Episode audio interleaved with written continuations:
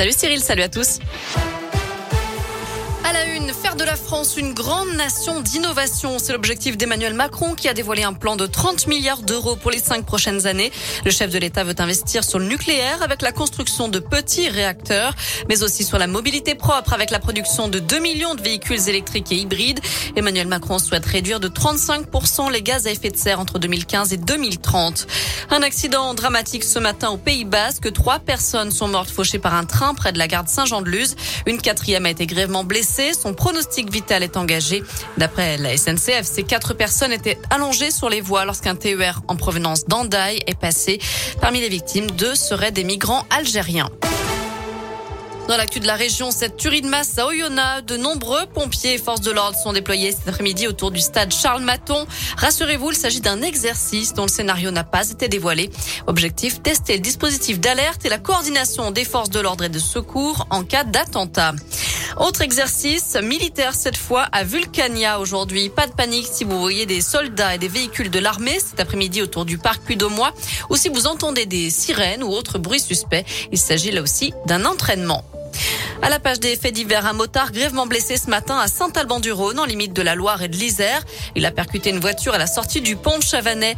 Le pilote de 48 ans était transporté à l'hôpital de Saint-Etienne en urgence absolue. Le conducteur de la voiture, lui, a seulement été choqué, mais pas blessé.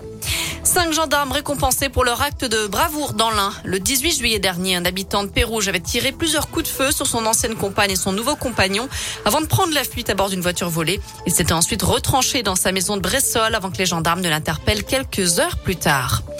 À retenir aussi cette saisie record dans la métropole de Lyon. Les policiers de Villeurbanne ont mis la main sur 4 tonnes de protoxyde d'azote qu'on appelle aussi gaz hilarant qui peut s'avérer particulièrement dangereux. Plusieurs personnes ont été interpellées. Une enquête est ouverte. Les suspects ont été identifiés puisqu'ils trafiquaient sur Snapchat. Plus que quelques heures pour tenter votre chance. 220 millions d'euros sont mis en jeu ce soir à l'euro million. C'est du jamais vu.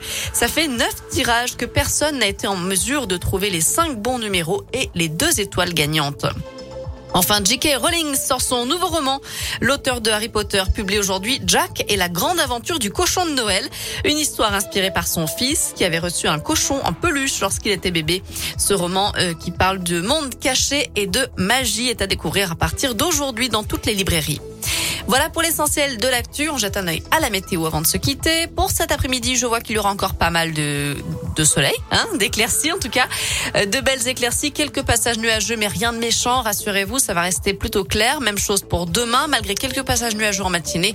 Pour cet après-midi, les températures euh, sont comprises entre 13 et 16 degrés pour les maximales. Merci beaucoup.